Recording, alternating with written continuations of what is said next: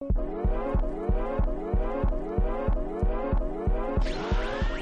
pasaría si en un podcast mezclamos Ferne con Millennials? Sí, un mamarracho.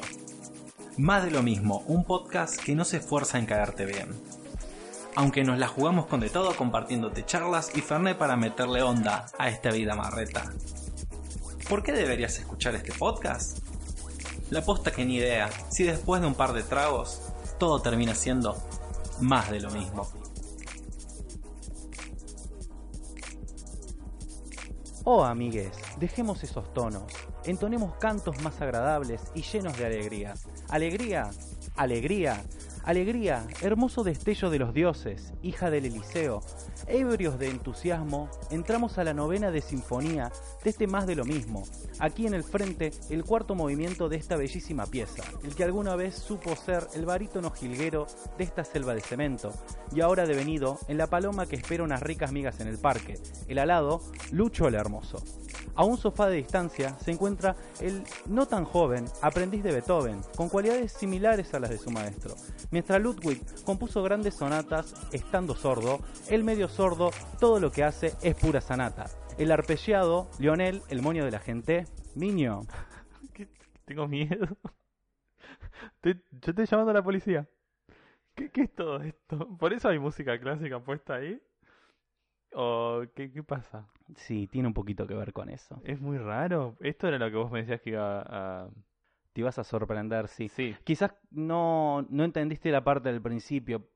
Te, capaz te- si te lo digo en el idioma digi- Pero original no, sí, sí, dijiste alegría, alegría de du Soleil, eso.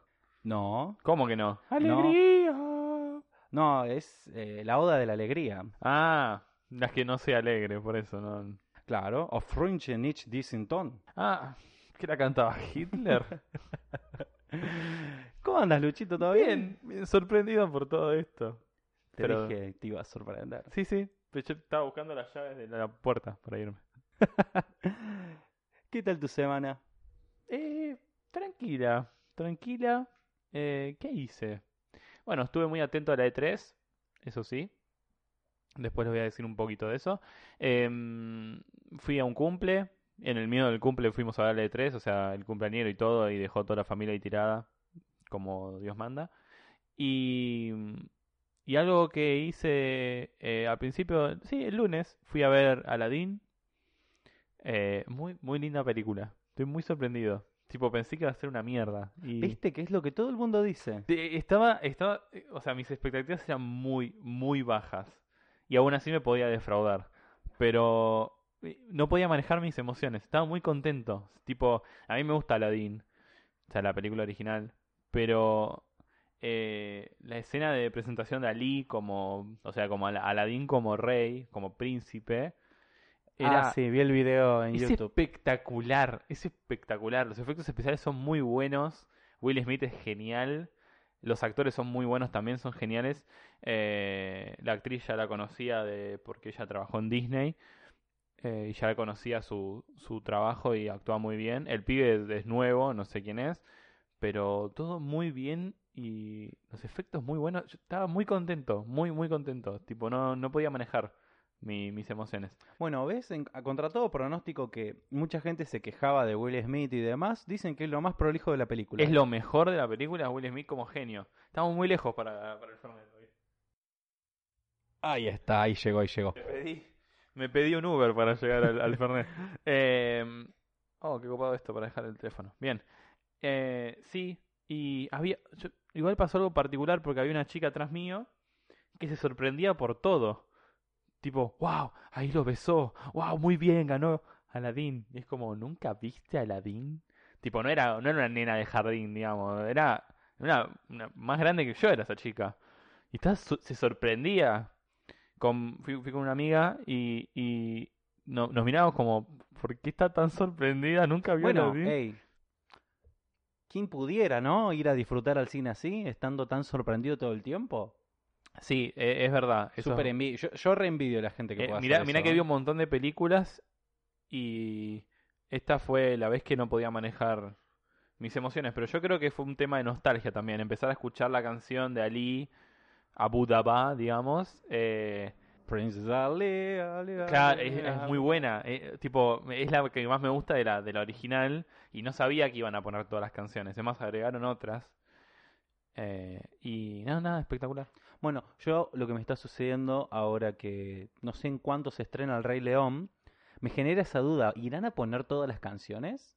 Eh, Hakuna Matata, seguramente. Pero va a ser raro ver El- como un, Chugüeña. un animal hecho digital, pero que parece real, cantando canciones. A mí, sinceramente, el Rey León no me gusta. ¿No? No, para nada. Me parece Hakuna una Matata película- sí. No, no, no, nada, nada, nada. Nada, nada, nada. Me parece una, un embole la película, es triste al pedo. eh, y, y ver lo mismo, pero en 3D, o sea, es como para eso, eh, no sé, veo un documental de National Geographic.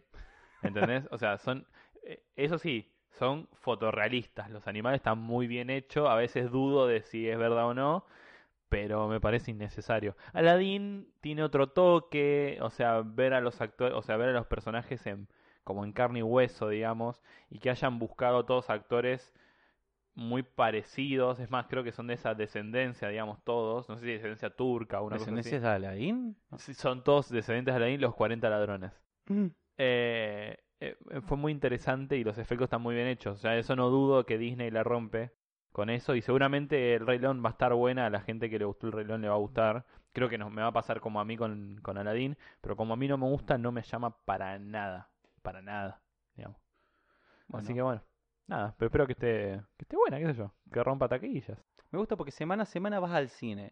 Yo... Eh, sí, es más, eh, bueno, mañana lo ya le compré entradas a mi viejo para que vaya a él a ver el cuento de la comadreja, pero porque quiero me gusta que la gente vaya al cine. fomenta el sí, cine. fomento el cine y Lucho el y Inca. seguramente la semana que viene vuelva al cine porque se estrenó Hombres de Negro International, o- International. O, algo así, que está Chris Edward, Hemsworth, Hemsworth, Hemsworth. Hemsworth y la mina que hace de la, Val- la Valkyria en, en Thor Ragnarok. Thompson, ¿no es?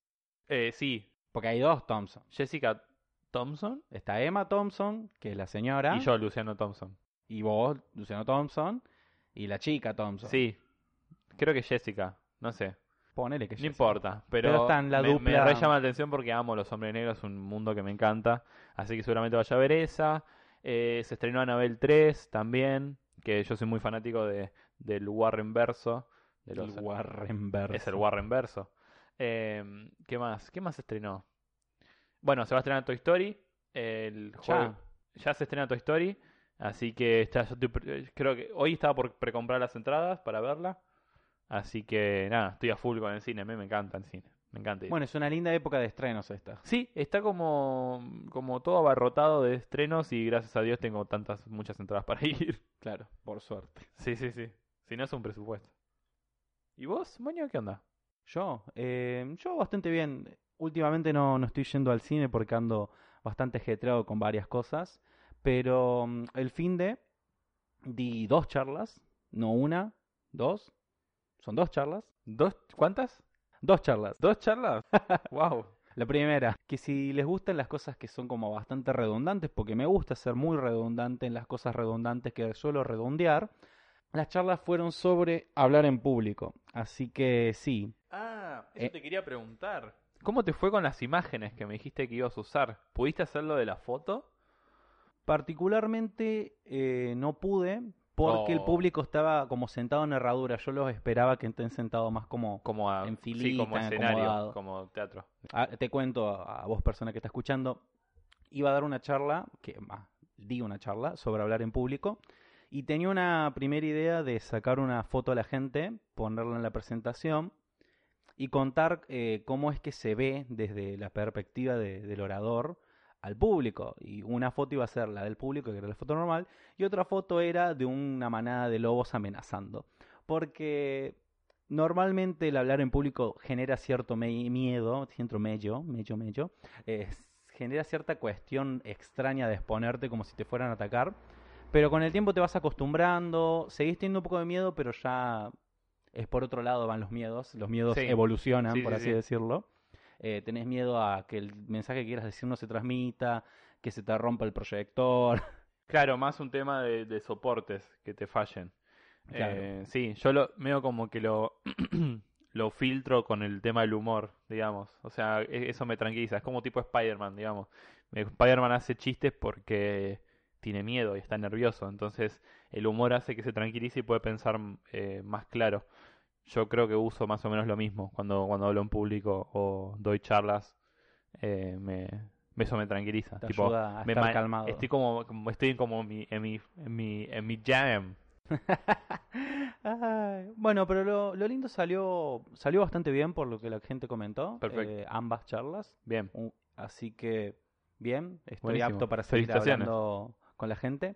Algo entre medio de ambas charlas eh, fue que el domingo me mandé a hacer una, una locura bastante cuestionable, ¿Mm? pero que póster vale mucho la pena hacerlo aunque sea una vez. Y después, bueno, te fijas si te gusta o no. Ni en pedo. El domingo me levanté seis y media de la mañana, tempranito, me bañé, armé mis cosas, me dirigí a Vicente López, Bien. porque a las 8 largaba eh, lo que es el Buenos Aires Corre, en el cual yo estuve participando, no el del 21K ni el de 10K, el de sino 5. en el primero, en el de 5K. Bien. Que para mí era un gran desafío porque había arrancado a entrenar hace un mes y pico. eh, es más, mi, mi milestone, por así decirlo, mi, mi Hito. meta, mi deadline, es como Sí. era la, la maratón. Mi, mi- mi idea de entrenar era para llegar a esa maratón. O sea que si no entrenaba, no, No llegaba. y llegaste. Y llegué. Y lo lograste. Sí, me sorprendió mucho eso porque no es lo mismo entrenar que correr los 5 de una. Claro. Y llegué bastante bien, llegué cómodo, eso me, me sorprendió bastante. Bueno, bien. Tenía miedo de, de en algún momento caminar, no caminé en ningún momento. Eh, es raro porque es como que la adrenalina de la situación como que te va Te llevando, lleva, te, te va lleva, te llevando. lleva. Y ponele que en el kilómetro tres y medio por ahí es como que ahí agarrás un segundo aire, bueno, por lo menos en mi, en mi caso, agarré un segundo aire y empecé a correr con más ganas todavía, hasta que llegué a la meta y ahí fue Es como que morí. dijiste ya falta re poco. Falta ya re está. poco. El- Sí. l- lo peor es el primer kilómetro y el segundo, que es como, no pasan más. No, no ves más los cartelitos y la puta Sí, madre. eso creo que pasa en cualquier ámbito. Voy a morir. Yo me muero acá, digo. Ya está. Y cómo en el medio del, del trote este, eh, ¿cómo, ¿cómo no te morías de deshidratación y todo eso? ¿Tenías botellita de agua? ¿Tenías toda la comida? ¿O Eh, había comida tipo barra energética o una cosa así? 5 kilómetros es poco, no, no es Sí. necesario agua ni bebida Ah, energética. Me imagino que depende que- de qué persona, ¿no? Claro, sí, depende mucho de eso. Yo normalmente cuando entreno, que entreno 4 o 5 kilómetros, no necesito tomar agua en el medio, sino como cuando termino. Cuando tomo. terminás. No sé cómo será el caso de los de 10 o los de 21. No, los 21 me imagino Los de que- 21 seguramente algo así porque yo vi que había postas de hidratación, pero las po- la posta de hidratación creo que estaba pasando los 7 kilómetros. Se hacían las, tre- las tres maratones el mismo día, vos llegabas a 5, después había gente que llegaba más, así. o- Claro, a- eso era, algo, era una duda que yo tenía porque me acuerdo de haber visto un, visto un capítulo de The Office. No sé si la conoces. Sí, sí, sí, obvio. ¿La versión yankee o la inglesa? Eh, la Yankee. Bien. En un momento se le ocurre hacer una carrera por las enfermedades a, a Michael. Sí, sí. Y hacen la carrera, que creo que eran también 5 kilómetros. Lo que sucede es que armó el circuito como en línea recta. No es como que arrancan en la oficina y terminan en la oficina. Sino que hicieron 5 kilómetros en una dirección y después tuvieron que caminar 5 kilómetros de vuelta, todos cansados. Claro. Y yo dije, no pueden hacer eso, no tiene sentido.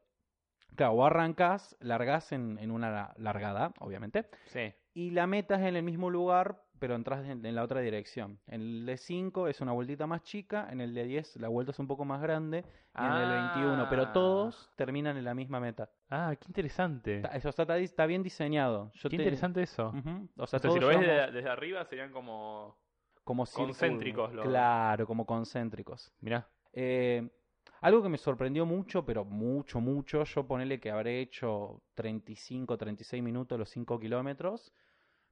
Me agarré, fui, me busqué agua, power y todas las cosas que te, te daban ahí en la meta. Y a los 8 minutos llegó el primero de los 21 kilómetros. 8 minutos después que yo llegó el de los 21 kilómetros. Ese tipo era una gacela. Yo hice 5, él hizo 21. Fua, mono. Ese fue en moto, boludo. Sí, no sé qué onda. Eh, ¿Qué te iba a preguntar? Y te dieron una... Eh, esperá, ¿tenés... ¿hay puestos? O sea, cada uno tiene un número y llega... Eh, solamente había puestos en el de 21 kilómetros Ah, que había premios de 15 mil pesos. eh, lindo. Correr 21 kilómetros y Es un 15 lindo número, sí. El tema que por lo que estuve viendo y por lo que me comentaron, los dos primeros que llegaron son atletas olímpicos. O sea que si tenés que ganarte 15 mil pesos ahí, hay que ganarle a dos atletas. Sí, sí, sí, sí, sí. Que si te pones a pensar, ya cuando son olímpicos, ellos ganan cuando corren nada más. Entonces es como, Están preparados para ganar. sí, o sea, e- e- ese es mi alimento. Claro. Y sí, me, me dieron una medalla que la tengo por allá. La vi, la vi en Instagram. Ah, la viste en Instagram, la vi claro. en Instagram, muy linda, muy linda medalla. Lindo, me sorpre- eso me sorprendió también bastante. Pensé que me iban a dar como... "Ah, Tipo back. Toma, toma, toma la medalla. No, pero es re linda la medallita. Bastante me linda la medalla, mucho. sí, me copó. Después la puedes poner en la ferneguía. La medalla la subo, ah, no entendía nada. Sí, sí. La regalas. Sorteo. Sorteo. Eh, así que bueno, me, me gustó mucho el, más que nada el trabajo psicológico que te lleva al estar corriendo, porque es constantemente pensando, che, lo dejo acá, lo dejo acá, lo dejo acá, Sí. y es todo el tiempo, no, no, Ah, dale, seguí, eso- seguí, seguí. Eso estaba pensando, no sé si vos me lo dijiste, pero como traer a tu, a tu terreno la distancia, digamos. En vez de decir 5 kilómetros, ¿cuántas, ¿cuántos metros son 5 kilómetros? Eh, eran 166 cositos de hilo dental. Eso, eso lo dijiste vos. Sí, Ah, ok. no O es sea, tanto.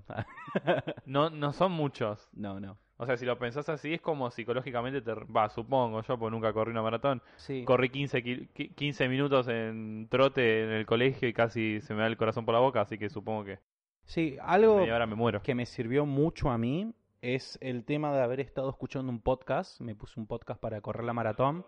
Ajá. Porque lo que me hacía era, yo me concentraba en el podcast nomás, y en respirar, o sea, viste como vos esponja, solamente concéntrate en servir y en respirar. Bueno, lo mío era Podcast y respirar. podcast y respirar, era solamente eso. ¿Y qué podcast estabas escuchando? He estado escuchando el, el, el Evacast eh, de Ah. Evangelion. ¿El último? estaba ya como en el episodio 25, que empezaron a analizar los últimos dos episodios que son como los más densos y que precisamente necesitan como mucha atención de voz. Es como te, te mete mucho en eso. Acá mucha info. Da mucha info, se mete mucho y está bueno porque te ayuda a concentrarte.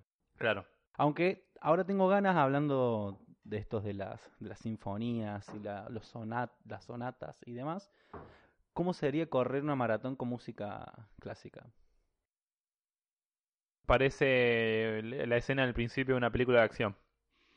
Porque- Tipo el transportador corriendo y música clásica y después empieza a matar gente. Algo así me imagino. Debe estar bueno porque viste que la música clásica tiene como sus momentums donde la música se pone súper épica. Sí, sí, sí, sí. Debe estar bueno. Sí, y supuestamente dicen que concentra mucho la música clásica y sirve mucho para estudiar, por ejemplo. Sí, Y si tenés que concentrar para correr, tal vez. Te sirve. bastante. Eh, una, otra, otro de los soundtrack que dicen que funciona es la música de videojuegos. Justamente porque está hecha la música para que cuando juegues estés concentrado en el juego Es y verdad. estés y estés con el soni- con esa música y no te moleste. Dicen que concentra mucho para para lo que estás si estás trabajando o algo, dice que concentra. No lo intenté nunca, pero bueno, Bueno, tal vez. puede ser un- otro- una buena prueba. Así que eso, eh, próximamente eh, estaré metiéndome más carreras y Bien, corriendo. perf- hermoso. Así que Sí. eso. Mi semana fue, fue prácticamente eso porque todo convergió en un mismo fin de semana. No lo hagan, no junten dos charlas, una maratón, reuniones. No, todo después en la semana te morís. El lunes me morí. No, no, no pude hacer nada porque fueron muchas cosas al mismo tiempo. Semi inválido, sí. Bien. Pero efectivo todo. No, súper efectivo, sí, sí. Sí, sí, sí, sí. Bien. Eh, como decía eh, hace un ratito, algo muy importante, por lo menos para mí, no sé si para vos. De la E3, Sí, la a ver E3. si vas a decir algo que yo escuché. Hay algo que pasó que... Bueno, para el que no sabe, la E3 es una expo... La expo más grande de videojuegos en el mundo. ¿Y qué significa E E3? E- E3 creo que es... Expo. No, Expo es la última E. Entertainment, Electronic. Entertainment Electronic Expo, creo que es. Creo que sí. Una Eh, solamente. ¿Viste esas cosas que las googleás una vez? Sí, en Wikipedia y te aparece entre paréntesis si no lo estás leyendo. Pero lo, lo, lo googleás a propósito para decir, che, ¿qué significa esto? Lo lees una vez Eh, decís, y, y sacias como la curiosidad de ese Sí, sí. momento. Tipo, es RAM, es Random Access Memory, tipo, después se te borra. Claro, pero eso sí te acordás. Eh, Yo me acuerdo que lo googleé y dije, ah, es esto. Y fue como, sacié la curiosidad de ese momento y ya no me acuerdo más. Claro. Entonces, bueno, y es una, es una la, la exposición más grande de videojuegos que hay en el mundo, se hace una vez al año eh, justamente en, los- en el mes de junio. Eh, normalmente van todas las empresas más grandes de videojuegos a mostrar su- sus próximos lanzamientos, eh, sus nuevas consolas, etcétera. Esta E3 fue particular, más que nada porque Sony no se presentó. Habían avisado que en esta E3 no iban a estar. Y Sony, como Microsoft y Nintendo, son las empresas más grandes donde muestran sus caballitos de batalla, sus nuevas consolas. Y esta vez decidieron no estar. Creo que es un, una- un manejo como para que la próxima E3 muestren la Play 5. Pero bueno, que ya está anunciada, digamos, ya estuvo, a- hubo ejemplos y presentaciones, pero nada en la E3 eh, muchas empresas están decantando en hacer directos eh, fuera de la E3 para mostrar sus juegos, que creo para mí que es la, la forma más efectiva. Eh, y la E3 debería ser solo una exposición para que la gente vaya a probar los juegos que se puedan probar y para las empresas indie que, que puedan estar ahí. No creo que para empresas grandes. A Nintendo le está funcionando, o sea, Nintendo tiene su Nintendo Direct, ahí muestran sus mejores juegos, sus, su- sus ofertas, su todo, fuera de la E3 en otras fechas y le funciona bastante bien. Es que creo que tiene mucho más sentido porque el grosso de, de los jugadores y potenciales clientes de estas empresas eh, a veces están muy alejados del E3. Es más, yo he visto que invitan a ciertas personas a la E3 que es como no juegan, no juegan No, no, no. nunca. Eh, eh, bueno, en la E3 pasada y en la anterior hubo momentos donde invitaron a actores o a cantantes que no tenían nada que ver con ese ambiente, pero se invitaron a probar un juego y ponerle Snoop Dogg estaba totalmente drogado y se drogaba ahí adelante de la cámara y lo querían sacar y el chavo no le importaba nada. Es muy raro, hay como escenas muy bizarras que son graciosas, pero en realidad no sé si suman, digamos. Y algo que sí que sumó, que fue hermoso, eh, el primer día de la E3, eh, Microsoft abrió la E3, fue el- la empresa que más juegos mostró y más eh, software también enseñó, que es muy interesante, después lo voy a contar, pero hubo un momento muy particular. eh, hay un juego que, que va a salir el año que viene, se llama Cyberpunk 2077. Ah, sí. Es un juego que fue anunciado hace muchísimos años. Se hace El- pila que vi un trailer. Sí, sí, hace siete años. Algo así, cinco, cinco años, un montón. un un montón. montón de tiempo. Eh, lo está haciendo CD Projekt, que son los creadores de The Witcher, de la saga The Witcher. Un juegazo, los tres. Entonces, eh, recién ahora están mostrando gameplay del juego. Y mostraron un tráiler con mezcla de gameplay donde nada, eh, avanza el protagonista, medio como que lo matan, pero como al ser un robot mm, revive en realidad y está como... Lo importante es la última escena, que el chabón está tirado y lo despierta alguien. Y ese alguien está así parado, qué sé yo, se pone en cuclillas, se saca los lentes y era Keanu Reeves. O sea, esperen que me, me excito. Keanu Reeves, el actor Keanu Reeves, va a ser un personaje importante dentro del juego, que es un personaje que estuvo en el original Cyberpunk, que es el Cyberpunk 2020, que casualmente el juego va a salir el año que viene, o sea, en el 2020. Keanu Reeves es uno de mis actores favoritos y justamente en el programa anterior yo hablaba de John Wick, eh, una, un peliculón, una saga hermosa de acción y se ve que la gente se dio cuenta que Keanu Reeves ahora vende. Entonces lo están metiendo en todos lados. Por ejemplo, ahora en Toy Story 4 él hace un personaje. Hace la voz de un personaje. Bueno, ahí me parece que está medio desubicado. No, que desubicado, no importa. Él puede estar en todos lados, ¿entendés? Porque es Keanu Reeves. Y de repente, nada, aparece esa escena, termina el tráiler y sale Keanu Reeves al escenario a hablar.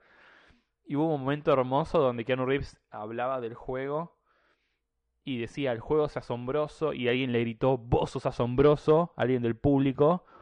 Y fue tan claro el momento que el chabón lo dijo que Keanu Reeves le respondió y el chabón dice, espera, no hablemos ahora que tengo que terminar esto.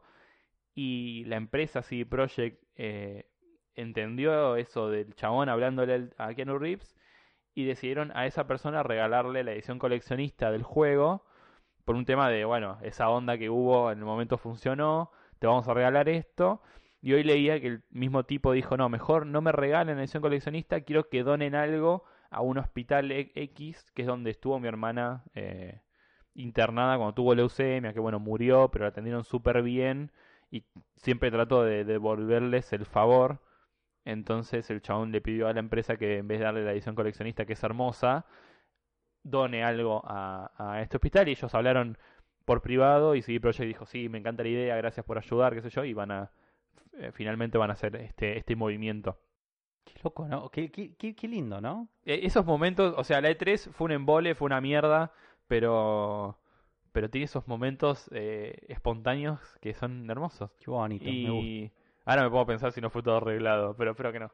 Em, nada, y, y no, y Keanu Reeves a mí me encanta y estaba ahí el chabón y te enterás que estuvo en, en el juego, que era- encima fue empezando el evento y todo lo demás dejó de importar, ¿entendés? O sea, la gente solo hablaba de eso y mostraron juegazos después, pero Sí, o sea, quedó, es más, es más, eh, YouTube se invadió de eso, o sea. es más, eh, el juego ese ayer, o sea, cuando se mostró el- este tráiler, salió la precompra de ese juego y fue eh, ranking mundial de compras y yo creo que fue por Keanu Reeves. Es más, yo lo precompré por Keanu Reeves.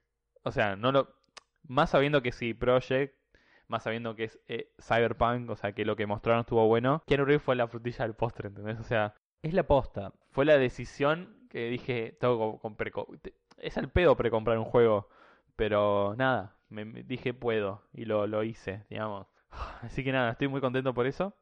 Y pasaron otras cosas. Sí, pasaron pila de cosas. Sí, vamos a hacer De- un, un highlight ahora y capaz que en el próximo programa puedo eh, ir más en profundidad. Algo que me sorprendió un poco, igual no, no fue tanto la sorpresa, sino como fue, ah, van a hacerlo en serio esto. Sí, Y tenía bastante pinta de interesante.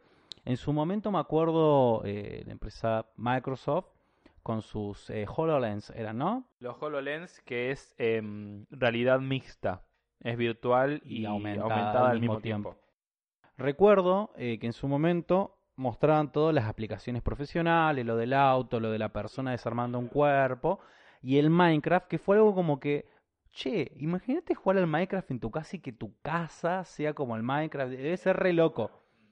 Y después lo abandonaron eso, quedó como ahí. Sí, porque el HoloLens pasó a ser, en vez de un, un sistema de entretenimiento, a ser un sistema más eh, orientado al servicio y a las empresas. Entonces era como, con, con el HoloLens vos podés mejorar tu- tus procedimientos empresariales, eh, los médicos pueden hacer investigaciones más profundas sin tener que, por ejemplo, no sé, meterse en el cuerpo de alguien, digamos. O sea, puedes ver el cuerpo de una persona en 3D sin, sin tener una persona ahí en el momento. eh, practicar operaciones, que obviamente no va a ser lo mismo que en la vida real, pero se acerca. Eh, se está combinando con, con máquinas que realmente... Se, hay una que no se llama Da Vinci, que es una, una, una máquina que es para hacer operaciones a distancia, operaciones quirúrgicas, digo, que es un robot, vos lo manejás a distancia eh, y tiene mucha precisión. Es el que mostraron cómo le sacaba la pila a una uva. Ah, sí, Ese me acuerdo, mismo. sí. Y según el, según tengo entendido, lo están comiendo con el HoloLens por el tema este de la realidad aumentada y todo. Claro.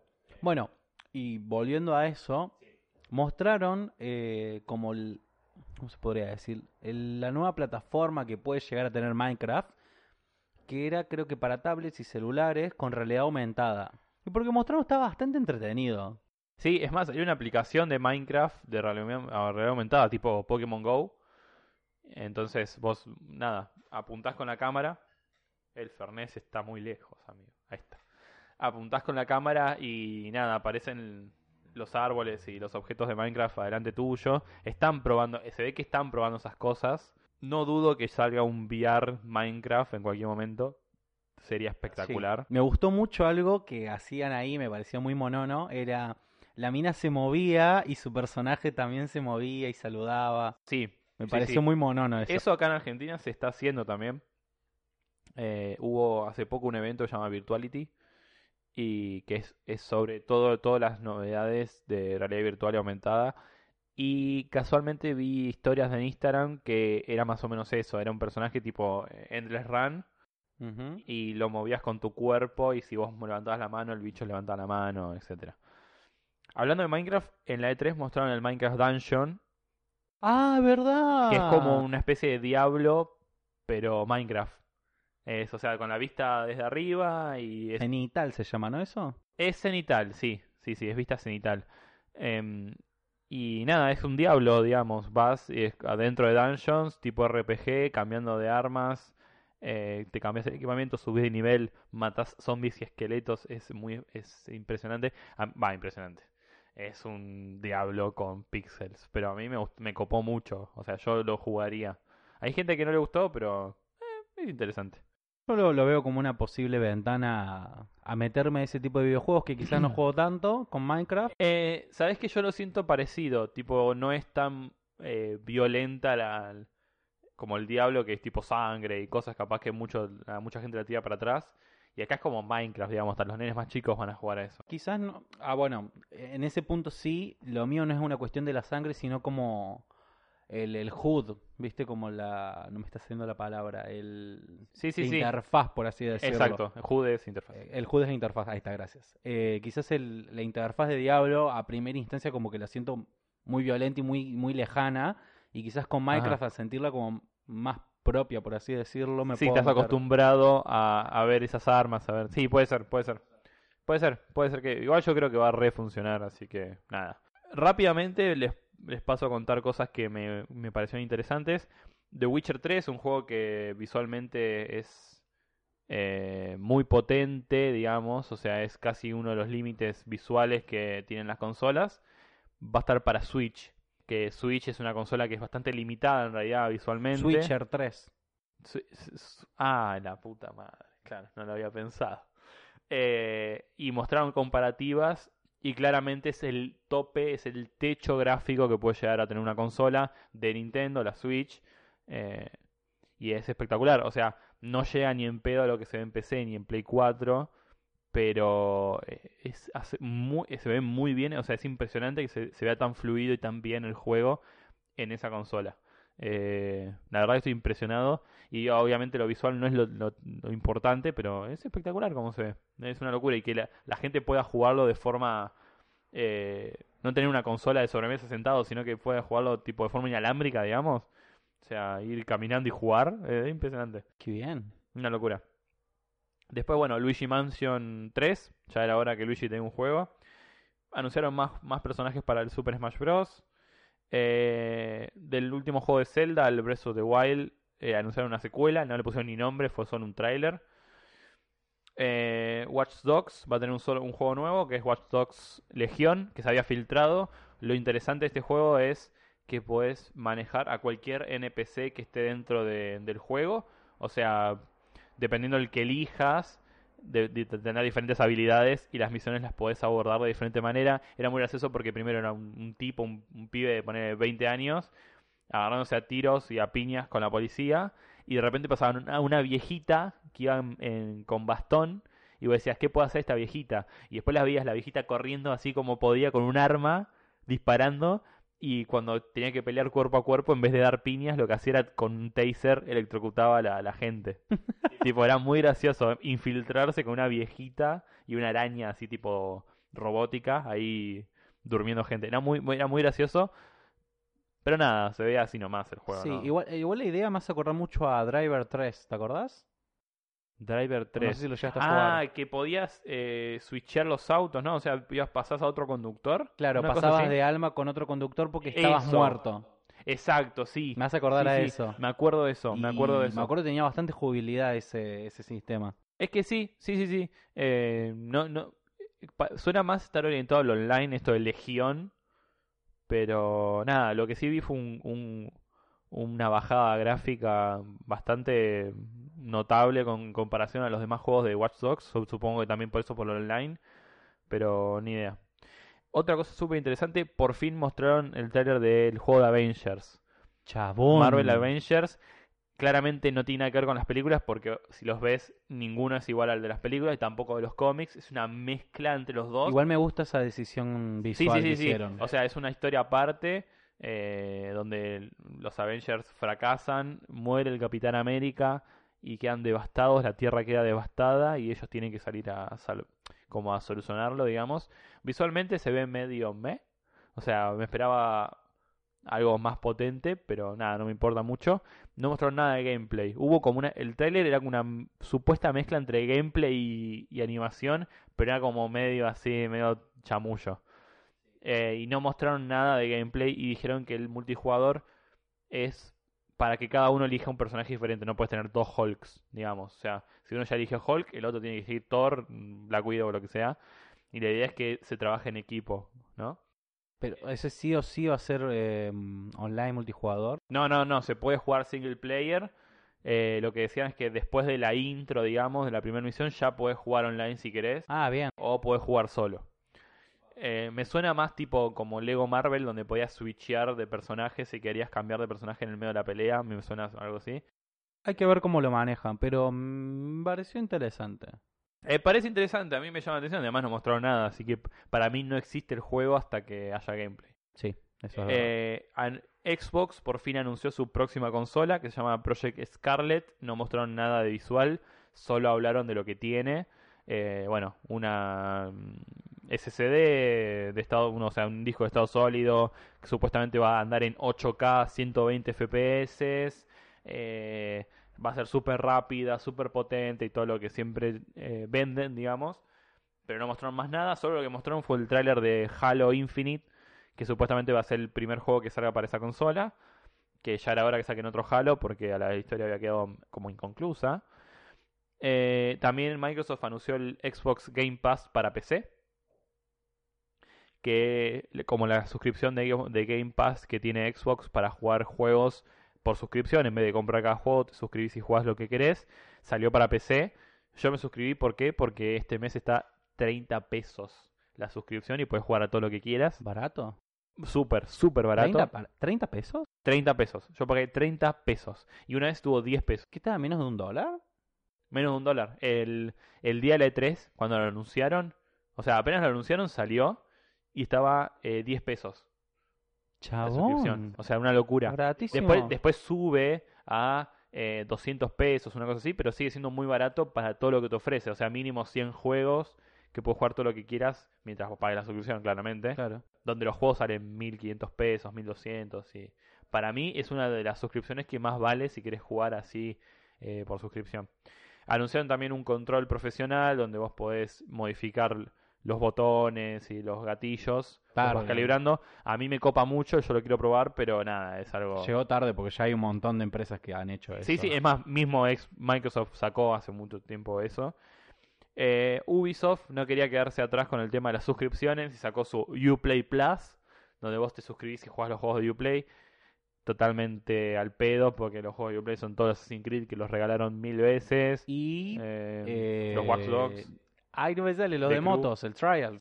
El trial, es por lo único que pagaría eso, pero por un juego ni en pedo pagaría una Son suscripción. un montón de Trials, pero bueno, jugás uno Sí, y- pero Trial Fusion, Trial 3, hay hay uno nuevo, New Horizon creo que se llama, hay un montón.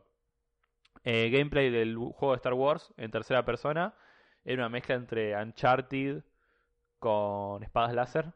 A mí me aburrió lo que vi, no me gustó para nada, me pareció como re simple y obviamente no tenés ningún desafío porque son estás peleando contra Stormtroopers, o sea, el chabón les pegaba un espadazo y se morían. ¿Entendés? O sea, había Stormtroopers que tenían unas espadas y unos bastones que tal vez te daban un poco más de pelea, pero para mí, por lo que vi, la pelea no me, la parte de acción no me pareció tan divertida. No parecía divertida para nada. Eh, después tiene un par de escenas más de acción y tiene como que el chabón hace parkour y tiene unos poderes raros que yo no había visto nunca en Star Wars. Que eso no tiene nada de malo, pero no sé, me pareció raro. Bueno, el Minecraft Dungeon, el Halo Infinite, como dije. Eh, el del Elden Ring, que tal vez a mucha gente no le suena, pero es el juego que está escribiendo eh, R.R. Martin, o sea, el escritor de Game of Thrones, con eh, Software, que son los creadores de Dark Souls. Mirá vos. Entonces están los dos unidos para armar esta, esta especie de juego. Este juego que es muy Dark Souliano, digamos, porque ellos hacen todos juegos así parecidos. No mostraron nada de gameplay, solo fue un tráiler CGI que no se entiende nada. Eh, pero nada, por lo menos sabemos que existe. Eh, y por último, y no por menos importante, Doom Eternal, un juego que estoy esperando hace un montón, después de haber jugado el último Doom. Eh, nada, sigue aumentando el, el lore y la historia dentro del juego. Eh, visualmente se ve espectacular y toda sangre y gore y violencia, que es lo que representa Doom. Eh, se ve genial y súper optimizado. Pero nada, mostraron gameplay y algunas novedades tipo multijugador, cooperativo y competitivo. Y las armas nuevas y monstruos nuevos y nada más. Eh, solo se era, era esperable que le iban a mostrar solo gameplay, la gente quería ver gameplay nada más. Y una fecha, eh, creo que la fecha era en noviembre, creo que sale en noviembre. Che, Lucho, ¿estábamos esperando a alguien? Sí, Moño, ¿no te acordás? No, ni idea. ¿A quién estábamos esperando? Al maravilloso, al único, al inigualable. Lo voy a decir hasta que encuentre lo que quería decir. Ese pan con manteca y mate cocido un día lluvioso. La piña de Samira Mauro Viale. La tinta que se te pega y nunca despega. El infinito con un pajarito y un ancla que te tatúas con tu grupo de amigues porque no vas a separarte nunca. Con ustedes, Rod. Hola. Qué buena introducción. Me encantó. Sí. Estuve practicando mucho. Tipo, todo el día viendo qué poner, qué sacar. Me encantó esa analogía, poesía, metáfora. Yo sé que hay unos chistes que capaz que no entendés, pero no importa. Pero le encuentro el sentido. O sea, la piña esa era una muy buena piña. Tipo, vi- merecidísima. Entonces es como que está bien. Y la tinta que se pega y nunca despega, me imagino que escuchaste la canción del teclado La Sombrilla. Eh, ¿O no? No, lo asocié Es con, una, es el, una con el publicidad que, directamente. eh, eh, que se te pega, que se te pega, que se te pega y nunca te despega. Clavo que te clavo la sombrilla. y Era, era una publicidad de qué era? Era la publicidad de Claro 2005, me parece. Sí, era una, era una muy buena publicidad que supuestamente la hizo un playero de ahí. Mandó la, la, Me encanta. la idea y quedó. Como nosotros nos quedamos acá. Claro. O sea, las cosas de la vida. Así que nada, ¿cómo estás, Rod? ¿Todo bien? Muy bien, muy bien. Agra- agradecido por esta oportunidad de Oh. contar mi No historia, esperaba mi vida. Ah. Pensé que me iba a pedir perdón. Em, ¿cómo, estuvo, ¿Cómo estuvo la semana? No, muy bien, bastante tranquila. Eh, ha estado esta lluvia, este frío, calor, que humedad, que no humedad, sí, que como que va a neblina, llover y que no neblina. llueve. En cualquier momento se alarga a llorar todo. Sí, sí, sí. Estamos en la, en la época en la que se pudre todo. Sí, me encanta. Eh, el fin del mundo, ¿no? Claro. Estamos ahí nomás. Más o menos. Eh, no vino solo. Yo sé que está muda, que no quiere hablar. Pero vino con su compañera de vida, Romy. Arroba Romina Fa, guion bajo. Ahí se escuchó el grito con eco.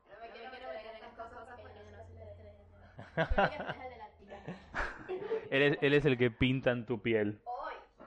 El que pinta con tinta. Bueno, Rod, ya estuvimos ahí como jugueteando un poco diciendo qué es lo que haces, pero ¿querés contarnos vos qué es lo que haces de tu vida? Además de venir un jueves con noche lluviosa, lluviosa con dos argentinos a hinchar los huevos, a tomar fernet y comer papitas. Bueno, aparte de, de hacer eso, eh, hago tatuajes. Hago. Principalmente hago tatuajes. Secundariamente hago diseño gráfico. Eh, diseño pósters de películas, series. Eh, ¿Te podrías impresionar de los póster que conoces que los hizo él? ¿Cuál podría conocer? No me acuerdo. Pero Rod lo va a decir ahora. Contame uno que yo sé que te lo comenté y estaba como sorprendido. ¿Cuál? ¿El del potro en Netflix será? Ese, exacto. Sí, hizo los de Pulp Fiction también. Pulp Fiction Antes de también. nacer. Sí, antes de nacer. El de, El de 2001, 2001. lo hice. Él es el, es el... Sí, Yo justo agregué la sangre en el póster Sí. de Scarface. exacto. También le hice el Impresionante. retoque. Che, qué buenos póster, moño. Están buenísimos. Eh, sí, y es verdad, hiciste el póster del potro. Qué Sí, loco. entre otras cosas. Me encantaría saber cómo llegaste a eso, pero eso puede ser para otro momento. Para otra entrevista. Sí. Porque si no, eh, eh, Moño es, es muy. Como que gusta que los tiempos sean siempre los mismos, es medio un rompehuevo. Yo estaría hablando hasta 5 de la mañana. Hasta que vuelva. Claro, Lucho se pone a hablar hasta las 5 de la mañana porque no lo edita. Claro. lo edita es Papito. Claro. Hola, turbios. Todo queda entre familia. tipo Santiago del Estero. Bien, vamos, te- yo te voy a hacer un ping-pong de preguntas y respuestas. Me Uh. encanta siempre, siempre. A ver. Bien. Tengo ahí un, ahí un par que yo sé que las estuviste viendo, yo sé que las venís pensando. Así que vamos por lo primero. Haceme un top, top. ¿De qué tipo de tatuajes? Porque un top de tatuajes es como medio video YouTube. Sí, particularmente yo me di cuenta que para los gustos es como cada Sí. uno tiene, a mí me gusta esto, a mí me gusta lo otro. Normalmente solemos coincidir con el mal gusto, con lo que no va. Y ahora queremos que nos digas un top de cuáles son esos cinco tatuajes que la gente se hace y después se arrepiente de haberse hecho. Mm, está complicado eso. Que vos decís, Creo que siempre va alguien y dice, "Cha- che, tapame esto porque no lo quiero ver Claro. más. Y bueno, nombres de parejas, nombre de... Me, me quiero hacer el nombre de mi marido, de mi esposa, no va directamente. Eh, han habido casos en los que van a consultar por para taparse un nombre de una expareja y lo quieren tapar con el nombre de la nueva pareja. No. También ha pasado. Es otro nivel eso. Es un inception de malas decisiones. Claro, después, después le, le cortó esa parte de la piel y tiene cinco capas de tatuaje. Claro, exactamente. Sí, sí, sí. Entonces, Qué loco. Pero creo que el, el top, el que se lleva todos los cinco puestos, sería tatuajes de parejas, exparejas y compañeros, porque no está bueno. Después, todo lo que te quieras hacer, lo, puedes hacer, digamos. ¿Qué, qué estilo manejas vos? Porque yo sé que vos tenés un estilo particular, por eso me tatué con vos también. Voy a decir que orgullosamente tengo un tatuaje de Rod. Por eso él está acá. Eh, que es uno que le venía diciendo, es uno de los tatuajes que más halaga a la gente. ¿Qué pasa? ¿Qué querés? Tenés que hablar al micrófono. Estoy hablando al micrófono, rompehuevo. Eh, Al micrófono unidireccional. unidireccional. Eh, ¿Qué tipo de... Qué, ¿Cuál es tu estilo? Mira, yo defino mi estilo como eh, básicamente Energy Tats, que es como, yo lo, veo más como una, una suerte de plasmar en el momento o en ese tatu un momento de la historia de, de la persona, digamos. Por más que hay muchas personas que dicen, "Uh, pero me quiero tatuar, pero no sé qué significado hacerme o algo que signifique algo. La verdad que el momento en sí ya significa muchas cosas. Es un momento en tu vida, te acuerdas del contexto, te acuerdas de qué pasó exactamente en ese, El en ese dolor. momento, el dolor, o sea, la felicidad, todo. Y creo que para mí esa energía es como lo que define mi trabajo. Este, básicamente estoy como trabajo en dos tintas, eh, mm, principalmente negro y secundariamente en rojo, digamos. Eh, el tuyo fue una excepción, Lucho, porque hice bastante color, Sí, pero no suelo trabajar. pero fue un pedido eh, particular. exactamente. Fue porque te quería sin conocerte. Había un amor intrínseco ahí. claro. Él quería dejar a Romy y no había forma de decírselo y lo hizo con un tatuaje. Claro. Él decidió introducir en tu piel. Hay Eh, palabras, eh, hay palabras su ocultas. traición. Si vos buscas bien en el tatuaje, dice, querida Romy, dos puntos. En la cajita del final, ahí como cada línea era... Pero básicamente eso, hago tatuajes negros, que eh, lo que le dicen el black work, que son como principalmente negro, buscar texturas alrededor de, de- de un solo tono, digamos. Igualmente, ¿qué, qué querés? No me voy a correr. Eh, igualmente, no, no, ahora vas a hablar, déjame.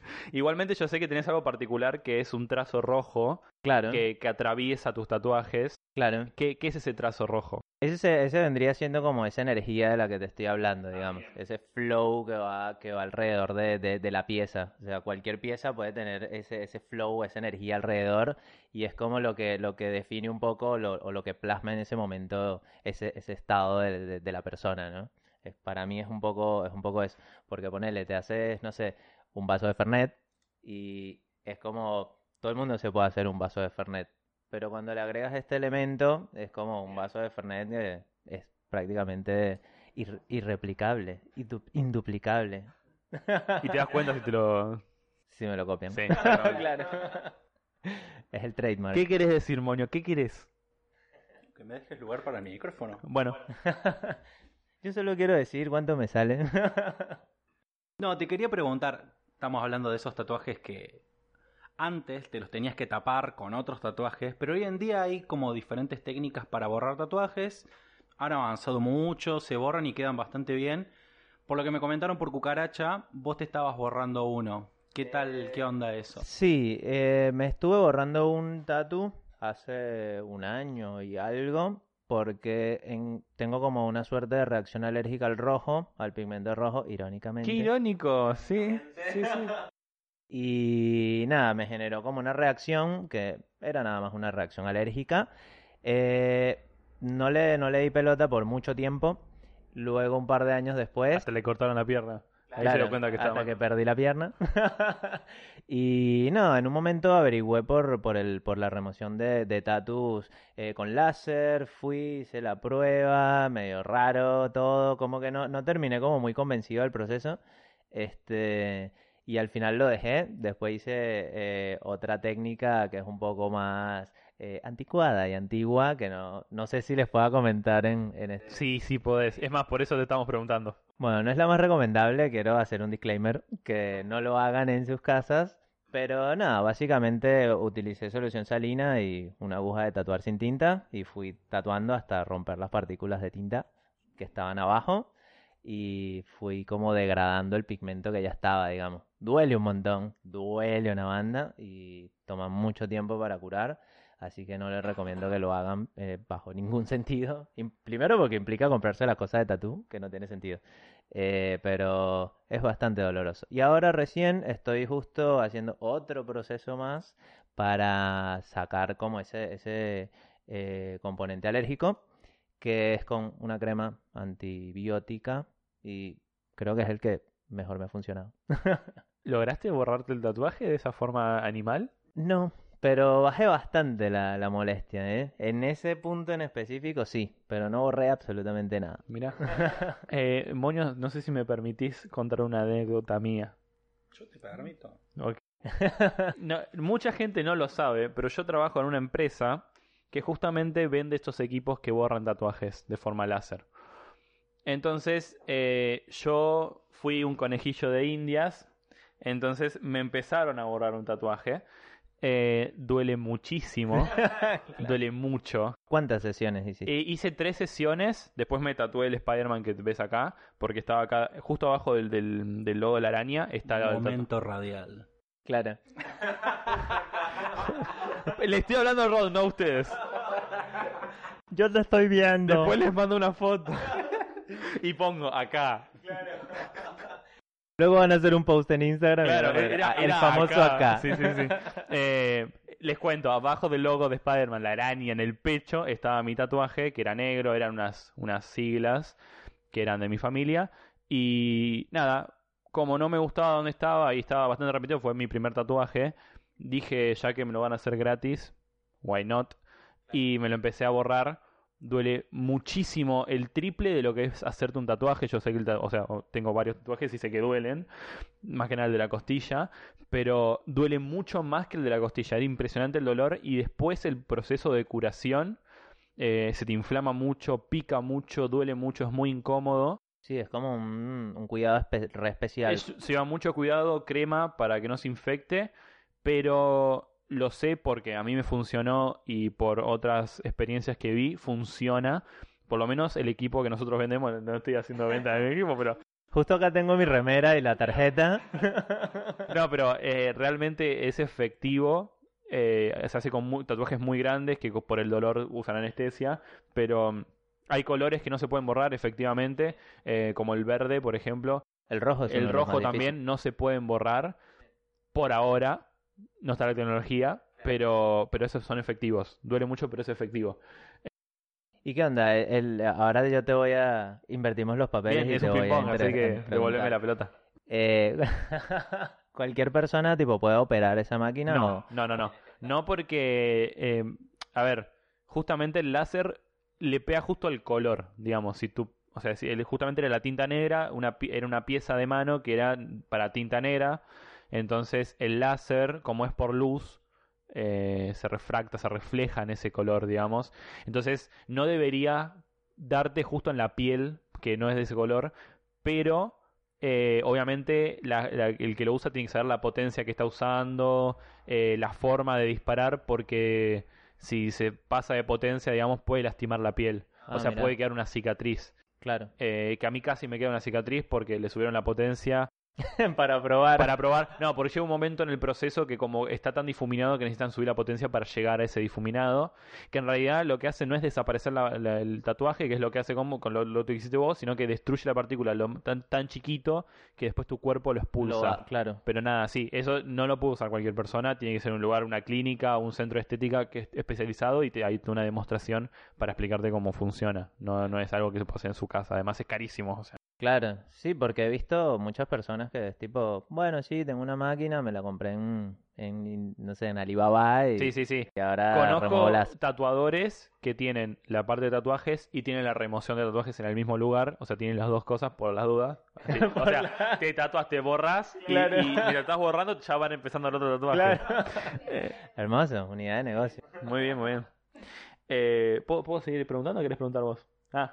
No, tengo un, un pequeño comentario. Para este tipo de situaciones donde se junta Rod y, y Lucho, mi abuela tenía un gran dicho que decía se juntaron el hambre con las ganas de comer, precisamente por, por los ambos laburos que tienen eh, los dos, ambos Sí. dos, como decía un expresidente que no hay que nombrarlo. Y te quería preguntar, yo no tengo tatuajes, soy como creo que el único acá en la mesa imaginaria que no tiene tatuajes. Te quiero preguntar si ponele que quiero hacerme un tatuaje, ¿cuál sería la mejor recomendación que me podrías dar? Eh, yo creo que lo primero que lo primero primero que yo pregunto es ¿qué te quieres tatuar?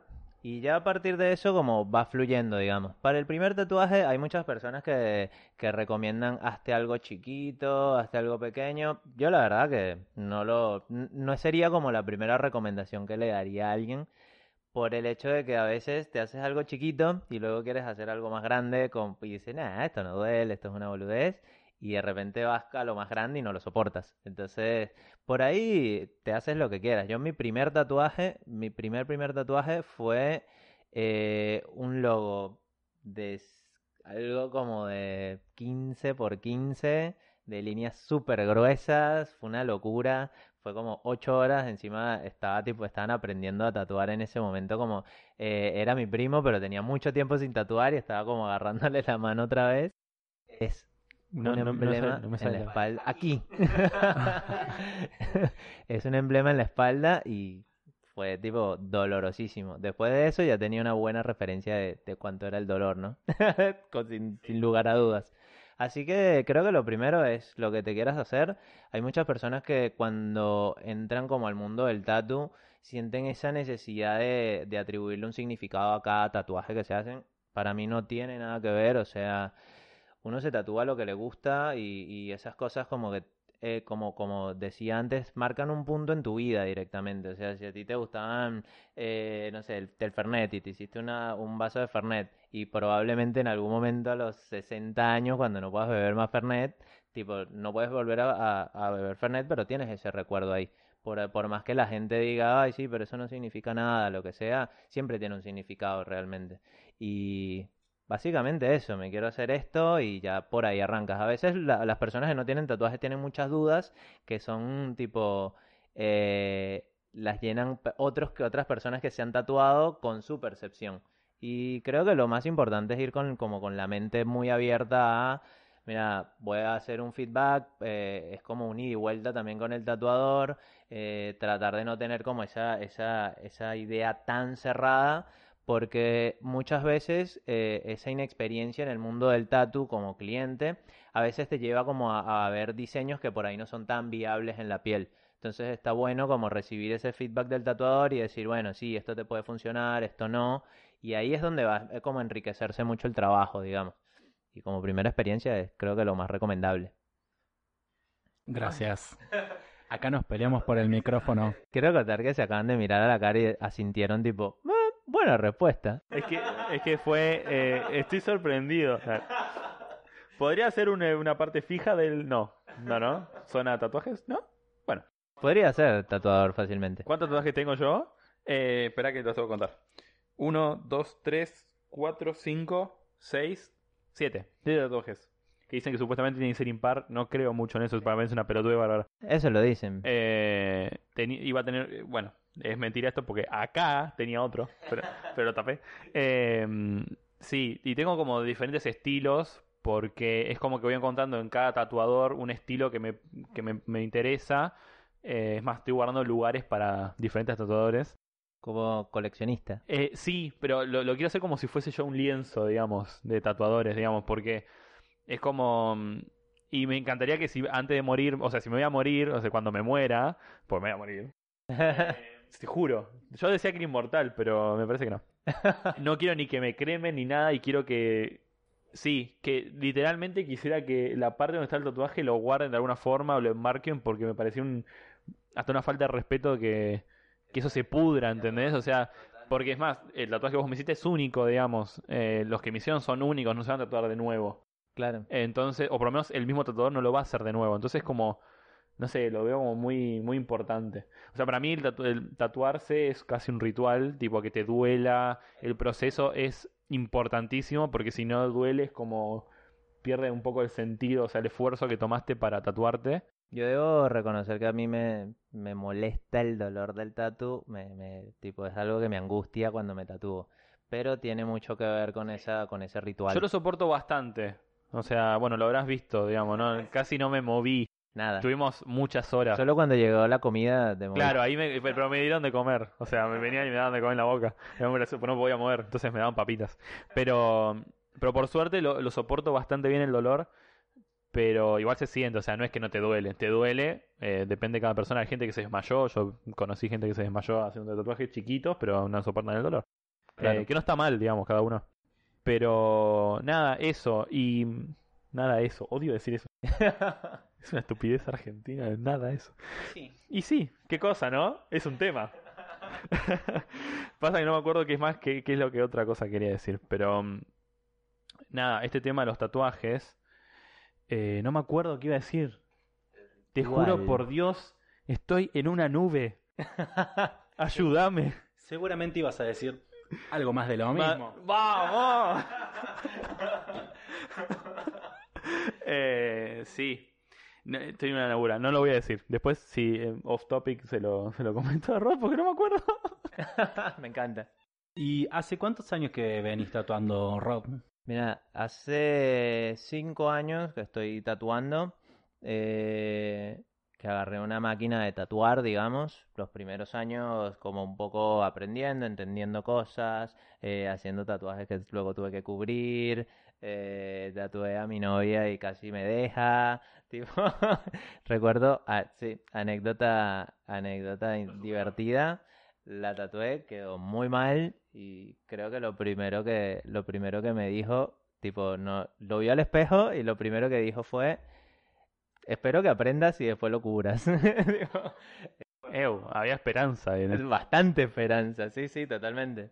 Y muy mal. Yo la pasé terrible en ese momento. Eh, y nada, después hace como unos tres años que estoy como tatuando, tatuando profesionalmente, digamos. Ya pasé la etapa de aprender. Siempre se aprende mucho en, en el tatu. O sea, nunca dejas de aprender. Siempre hay algo que te sorprende, siempre hay algo que te, que te descoloca, pero tienes ya como ese, esa base para, para entender cómo accionar. Por así decirlo, ya llevas como varios cartuchos gastados en el campo de batalla de la tinta. Exactamente. Wow. ¿Y alguna historia muy bizarra con algún tatuaje o algún laburo muy grande que te haya tocado? Ah, historias bizarras. Tengo varias historias bizarras. Bueno, una de las historias bizarras fue la del cover de, esta persona que entró al estudio y venía con, con su pareja y nos comentó que se quería tatuar, eh, se quería tapar un tatu de un nombre de su expareja. Lo miramos, le decimos, ay, ¿con qué te lo quieres tapar?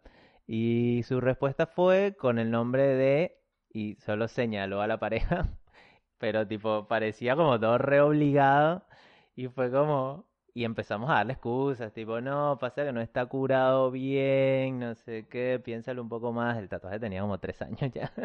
Y es, creo que eso es lo más bizarro que me ha pasado eh, hasta ahora en cuanto a, a tatu, digamos. Después de otras cosas, tatúe en una nalga o lo que sea, como un poco más normal. Pero, pero eso fue como una de las cosas más raras que me ha pasado hasta ahora. ¿Qué, eh, qué escena bizarra, porque, claro, ahora me imagino al, al tipo, pues yo no- cuando lo dijo al principio no dijo que estaba la persona ahí, Claro. pero ahora que eh, entra este personaje a la historia, eh, tiene otra como otra connotación, digamos, es, es el tipo lo estaba obligando a tapate el nombre de ese chabón, era, Sí, sí, sí. este chabón con el mío, Con el mío. arriba. Oh, Él se llamaba Carlos, yo soy Ricardo, de- tipo arriba. Interesante porque me hace acordar precisamente a mi abuela y toda su vida de campo es cuando como marcan las vacas, Claro. Más o menos lo mismo, nomás que acá está sobremarcando sobre la marca, ¿viste? Este tema de, del patriarcado es complicado. Es que se siente un poco eso. Es como, sí, no, márcate mi nombre porque tú eres mi propiedad. No, ya está. ¿Cómo estás con tu abuela? ¿Qué pasó? Le mando saludos. ¿Vive sí en el campo? Decir campo a algo es muy relativo, es como, no sé. ¿Fuera de capital? Claro. ¿Ese tu sango? No, no, no, es mucho más lejos, en Entre Ríos. Ah, ah, bueno, bueno, está bien. O sea, hay más vacas ahí.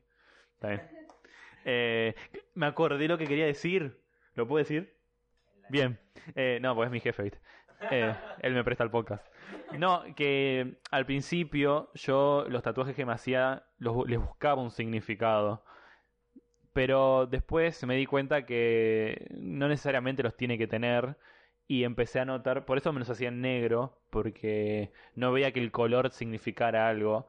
Y después, eh, luego de hacerme el Batman que tengo en, en la costilla, me em- le empecé a, como a agarrar el gustito al color y, y me empecé a dar cuenta que en realidad es como nada, más allá del porque algunos sí tienen un significado para mí, digamos, los veo y representan algo y no me arrepiento de haberlos tenido, o sea, ninguno, me- menos el que me borré, no me arrepiento de ninguno y sé que nunca me voy a arrepentir, pero mm, Luego me hice varios, bueno, como el Crash, más allá de que fue mi infancia, también es algo estético, digamos. Yo quería algo que se, que se notara, que se- o sea, me gusta que se vean los tatuajes. Por eso a veces voy mostrándolos, porque además la gente se te pone a hablar, digamos. Es, es muy divertido, pues es una, es una forma de, de entablar una conversación. Claro. Eh, me pasó en una fiesta estar caminando y de repente, ¡Uy, me haces tatuajes! Y tipo, tres, cuatro personas agarrándome el brazo, viendo, claro, pues un montón. Entonces la gente le llama la atención más que nada porque es color, ¿viste? Entonces, nada, eh, ya, ya desapareció un poco el tema del significado y empiezo a buscar más algo artístico. Eh, bueno, como te, ya- yo te hablé a vos por un tema de que me quiero tatuar la pierna, eh, que es algo más geométrico, o sea, no tiene ningún significado, pero lo vi en otras personas y artísticamente es hermoso cómo la geometría funciona dentro del cuerpo, digamos. Entonces, eh, nada, que hay gente que se queda bloqueada pensando en el significado Y no se tatúan por eso. y no se tatúan por eso, porque tardan un montón, hasta años, digo, no, porque tiene que significar algo. Y en realidad, no necesariamente. Claro. Y más allá de que jugamos a la gente que se hacen la- las, las anclas y los infinitos con el pajarito, eh, que son tan comerciales, pero si internamente le representan algo a la persona, eh, Hágalo. que venga nomás. Sí, sí, sí. Que vengan al, al, al local de Rod. Claro. Tatúas en tu casa, ¿no? También. Estoy tatuando en un estudio privado ahora por colegiales. Uh, ¿Viste? Muchas cosas han cambiado. Sí, porque yo me tatué en la casa de él. Igual le pareció un estudio tu casa, digamos. O sea, tenía todo. Una tecnología. Él iba con su iPad y dibujaba ahí las capas y qué sé yo. Tipo, mucha, mu- mucho profesionalismo. Y ahora que tiene un estudio, estoy muy sorprendido. Rod. Tengo que ir a conocer tu estudio. Eh, Me gustaría que fuese mío, pero estoy en un estudio privado de, de- de- con unos amigos. Un coworking. Coworking, claro. Eh, ahí en WeWork. Eh, y nada, está buenísimo. Queda por colegiales, queda a dos cuadras del Borderix. Bastante, bastante fácil de llegar. Eh, es un estudio privado, no les puedo dar la dirección.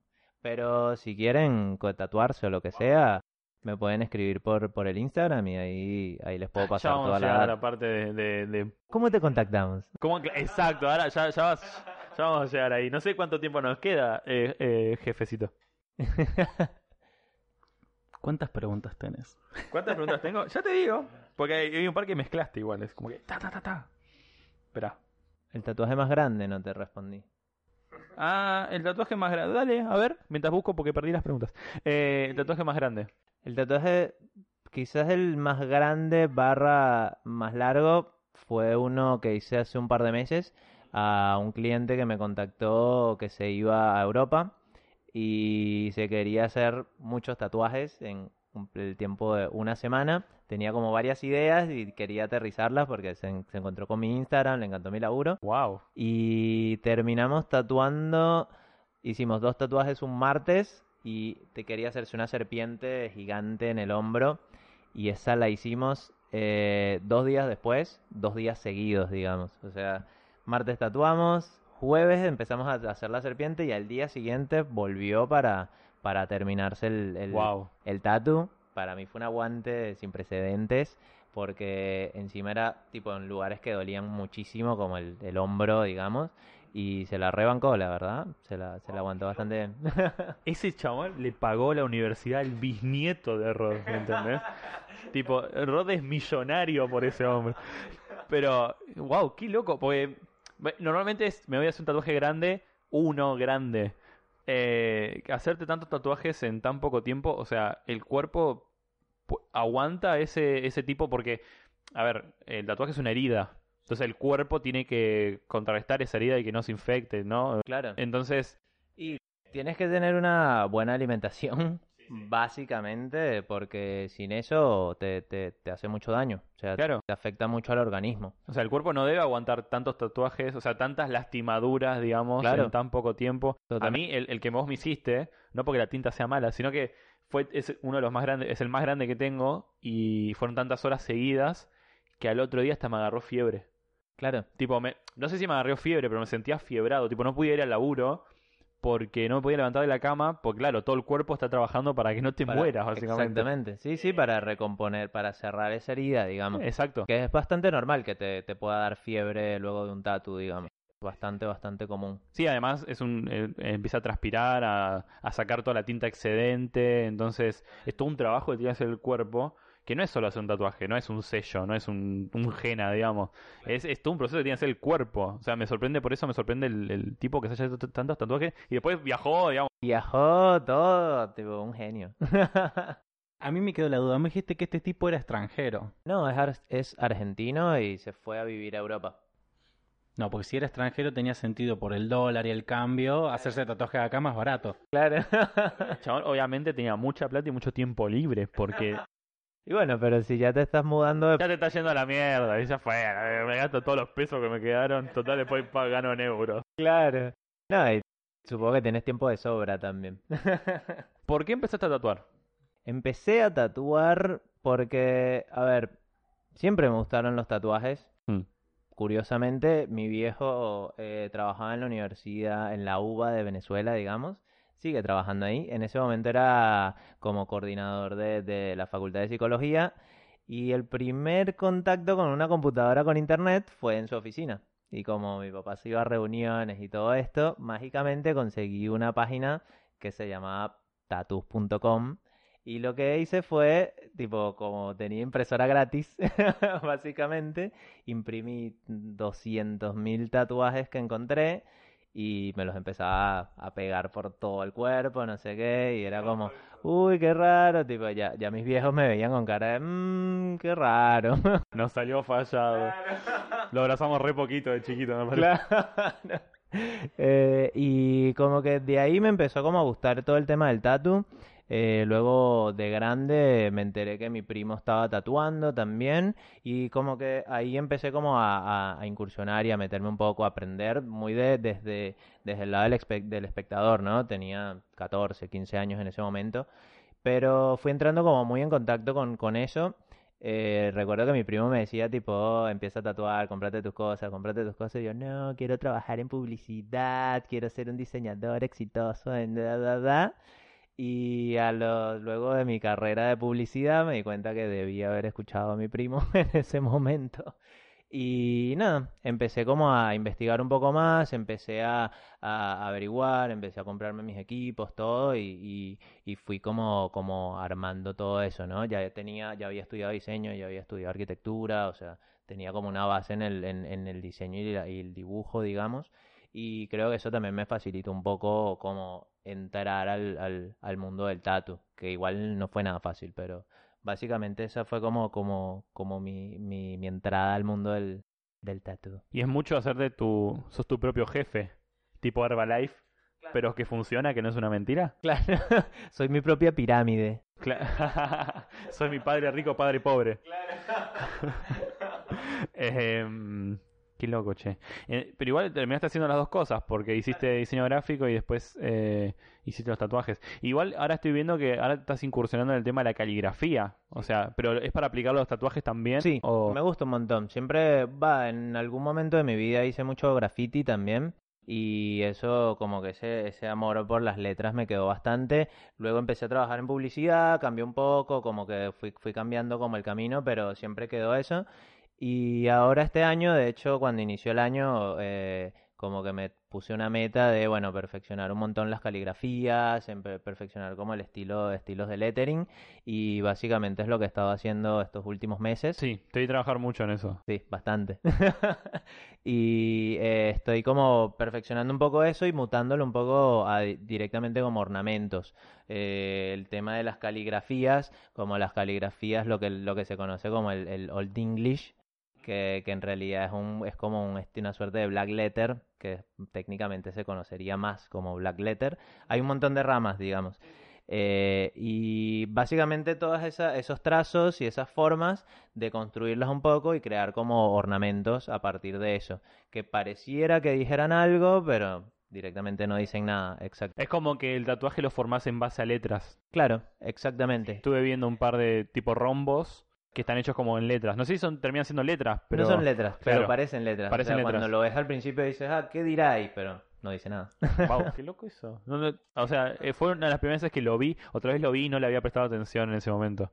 Es muy interesante. Es bastante interesante y divertido también de generar, ¿no? Como, como esa, esa búsqueda de, de, de directamente armonía con, con bases de la caligrafía. Copado. Me, me quedé con eso de. Qué curioso, diría algo, pero no dice nada más acordar como los discursos de los políticos. Claro. Más o menos lo mismo. ¿Qué estará diciendo? Claro. Eh, debe ser todo mentira. Es un enigma. Sí, sí, sí, sí. ¿Y mm, hay algún tatuaje que te hayas hecho vos mismo? Me hice uno, me llegué a hacer uno y en la pierna, cuando estaba recién había recibido eh, los pigmentos de tatu que había comprado y fue bastante mala idea porque primero me duelen un montón los tatus y estaba aprendiendo a tatuar, así que fue, fue como el, el, el, el proceso de soportar el dolor y mantener la línea firme y tratar de no pensar en que era tipo, estaba todo mal, pero no quedó muy bien, quedó bastante mal, de hecho. No es el que te borraste después, ¿no? No, fue otro. Está bueno, es como un vivo recordatorio de Acá no empecé. vuelvas a hacer boludeces. Bastante. De hecho, de hecho me, me estoy tatuando con un, con un amigo del estudio, un colega, eh, con Lucas Neis, y justo está pasando cerca de ese tatu, así que eh, le pregunté si lo iba a tapar, si le iba a pasar por encima, y me dice, no, eso te lo vas a quedar toda la vida. Para que aprendas. Claro, y es como un recordatorio, un recordatorio de, de, de, de ese momento, ¿no? De, de esa etapa. Es que está bárbaro, está bueno tener esos recuerdos. Es más, imagínate tener ese tipo de recuerdos marcados en la piel con otras cosas. No haríamos tantas boludeces, pienso yo. ¿eh? Totalmente. Yo creo que, totalmente, que ¿eh? sería bastante así. Quizás hoy nos extendimos un poco, es porque nuestra productora, la lavarropa de carreras, Está eh, durmiendo. la dejamos durmiendo y por eso capaz no nos pasamos un poco, pero ya estamos llegando al tiempo y queremos una pequeña partecita cortita con recomendaciones. Sí. Así que arrancamos con Lucho para que Rod entiendas más o menos qué hacemos con las recomendaciones Dale. y Bien. Lucho nos va a recomendar algo. Bien, eh, menos, menos mal que terminó una serie, porque si no, no podía recomendar nada. Eh, eh, una serie que vi en Netflix, como estoy tan asiduo a ver miniseries y Netflix me, me soportea con eso. Eh, vi The Society, la primera temporada, porque es la única que está. Eh, no le daba ni dos mangos, pero una amiga me dijo, no, mirá la que está bien. Y la vi y me pareció que está excelente. Eh, resumiendo la historia de nada, una, un grupo de chicos ado- adolescentes de una secundaria eh, se van por, por X situación, se van como una especie de, de día de campo y por X razones tienen que volver y cuando vuelven no están mal los adultos, digamos, se encuentran con que no vive más nadie que ellos mismos, entonces a la fuerza tienen que... eh, nada, crear de vuelta la sociedad, digamos, poner sus propias reglas y manejar de forma eficiente los que les queda de comida, eh, que nadie se mande cagadas, etcétera. Entonces se empieza a crear eh, policías, eh, políticos, eh, nada, empieza a haber como una carrera política, a ver quién va a, a mandar ahí. Y nada, tiene nada, tiene ese tinte político y tiene ese tinte adolescente, cosas que le pasan a adolescentes, eh, que es muy interesante, está muy bien actuada, eh, tiene personajes muy, o sea, tiene personajes que te, llama mucho la atención y los que son malos los odias, entonces quiere decir que está bien hecho. Eh, y bueno, y no le, no le, no, por ahora no le prestan mucha atención al misterio de dónde quedó esta gente, dónde quedaron los, los adultos, pero te van tirando como data para que te quedes manija hasta la próxima temporada. Eh, así que nada, me, me, quedó así como choqueante eh, esta miniserie de 10 capítulos, una hora cada uno. Así que nada, recomendadísima. Bueno, onda, Lucho. Voy a, a ver si la si prendo Netflix y me pongo con eso. Yo, por el otro lado, eh, quizás voy a recomendar cosas más ñoñas, siempre Ah. ñoñando. Eh, esta semana me llegó por Book Depository. Soy Bien. fan de Book Depository. Ya lo mucho. recomendamos un montón de veces. Y lo recomiendo un montón de veces y lo vamos a seguir recomendando. Es una gran página que te envía los libros directamente a tu casa. Argentina tiene bloqueado un montón de cosas de importaciones, menos los libros. Bien, bien ahí, por lo menos eso nos deja. El libro que recomiendo es The First 90 Days, que es los primeros 90 días. Es el libro de Michael Watkins. Es un libro que te ayuda eh, en un momento si tenés que entrar a una postura de gerencia, presidencia, manager, lo que sea, en un lugar donde tengas que gestionar gente y procesos, te enseña cómo prepararte para eso y cómo hacer que los primeros 90 días son los más eficaces, donde más aprendas y donde no te echen, porque como se, se comporta por trimestre las empresas, eh, te va tirando muchos tips de cómo podés analizar tu puesto cuando entras, la gente, qué puedes decirle a la gente, está, está muy piola. Es más, muchos políticos deberían en esta época de campaña leer un poco de eso, a ver qué hacemos con el país. Así que eso, mi recomendación eh, es esa, lean un poquitito. Está bueno. Está bueno. ¿Y vos, Rod, qué nos recomendas? A ver, eh, ya Lucho recomendó Netflix, eh, vos recomendaste libros. Yo te podría recomendar una, una serie que estoy viendo por YouTube que se llama Mindfield. Eh, quizás la han escuchado han escuchado algo, algo de eso. Pero está muy interesante porque es como eh, un programa que se dedica a analizar eh, la mente humana directamente, cómo funciona, fenómenos psicológicos y eh, algo que, hacen muchísimo es como recrean estudios psicológicos polémicos que han ocurrido durante la historia, ¿no?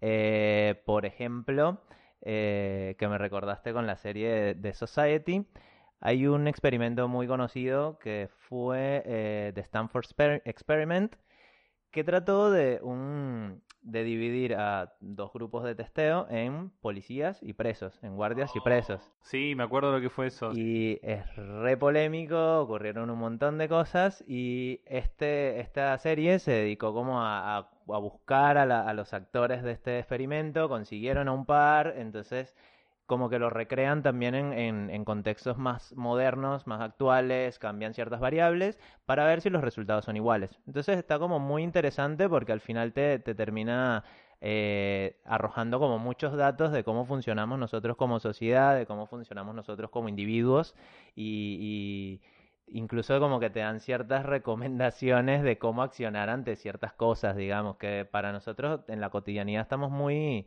eh, como muy expuestos a ese tipo de, de- de- de enfrentamientos o de, de etiquetas, digamos, sociales. Y está re interesante, está muy, muy bueno porque encima a mí me, como me, me, me gusta mucho como todo el tema psicológico. eh, creo que porque mis viejos los dos son psicólogos.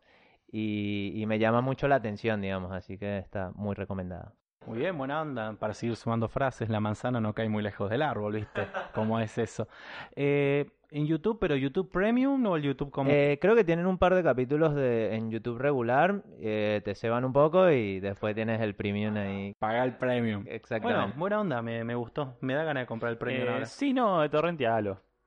También. Piratealo. Igual el, el, el YouTube Premium está re bueno, ¿eh? Es bastante económico, serán como 120 pesos. Me dijeron. Está Me muy, dijeron muy por el bueno. tema de la música y, y como hay canciones que no son comerciales y no puedes conseguir, buscas el video y lo escuchás. Eso está- Exactamente. Sí, sí, está, está bastante bueno, ¿eh?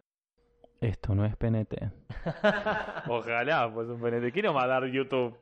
Una remera, boludo. Que me regale el Premium. Claro.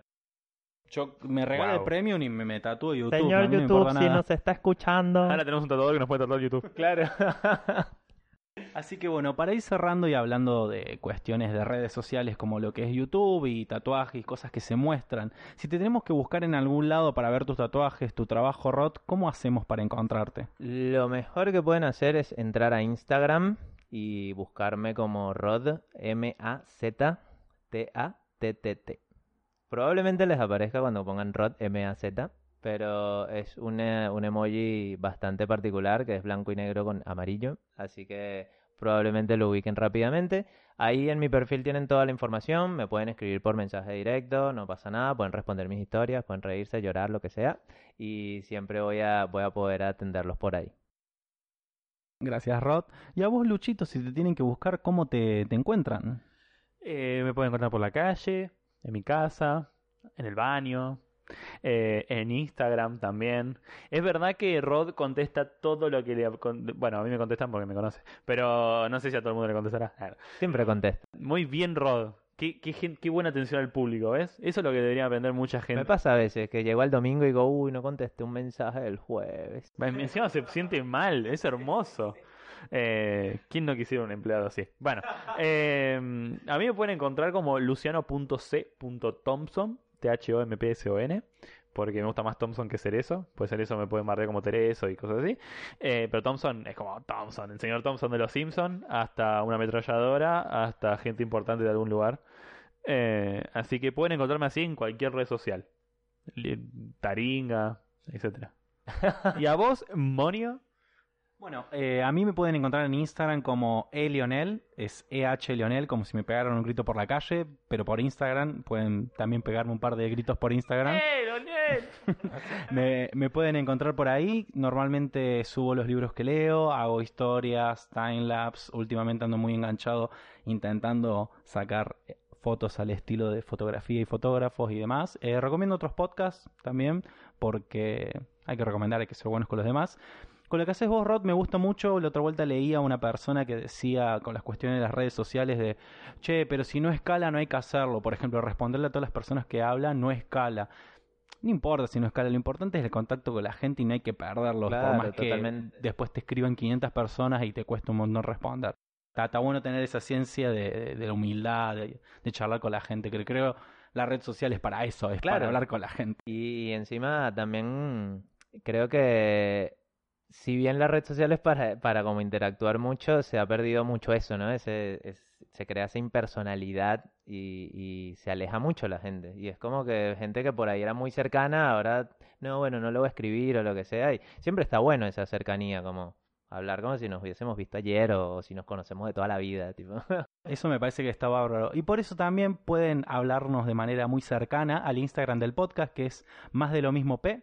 La P claramente es por podcast, porque al parecer un grupo de personas que le pusieron más de lo mismo antes a, su cuenta. No sabemos qué hacen, pero seguramente debe ser más de lo mismo. Eh, el chiste del día. Así que nos pueden seguir en Instagram como más de lo mismo P, donde ahí pueden encontrar el link directo a las Ferneguías, que las Ferneguías son el complemento audiovisual de todos los episodios, donde pueden encontrar el Instagram de, de Rod, todos los trabajos que hacen, videos, las cosas que recomienda Lucho, las pavadas que puedo llegar a decir yo, Fotos mías, El selfie. y, mis tatuajes. Y demás, y demás, y demás. Así que bueno, eso ha sido todo por hoy. Muchas gracias Rod por venir. No, muchas gracias a ustedes. Y es la primera vez, y creo que habría que que quede conste en acta, o sea, que esto conste en actas, Firmalo. que tenemos eh, público. Es el primer episodio con público. ¿Verdad? Y aplaude, sonríe, ve historias. Le pagamos bien. claro. Esas papas fritas sí funcionaron. Así que bueno, eso ha sido todo por hoy. Eh, muchas gracias a vos, persona que nos escucha, por estar escuchando. Y gracias a vos, Luchito, por acompañarnos y estar y ser parte de esto. Gracias por el espacio, chicos. Gracias por escucharnos. Gracias a Rod por venir. Gracias, Te señor Thompson. movida. ah, Creo que te habla vos. Oh, siempre quise hacer eso. Eh, gracias, Romy, por venir también. O sea, los son súper bienvenidos. Así que nada, nos vemos en otro episodio de más de lo mismo. No nos vemos, pero bueno. Nos escuchamos la próxima. Chau, chau. Chau.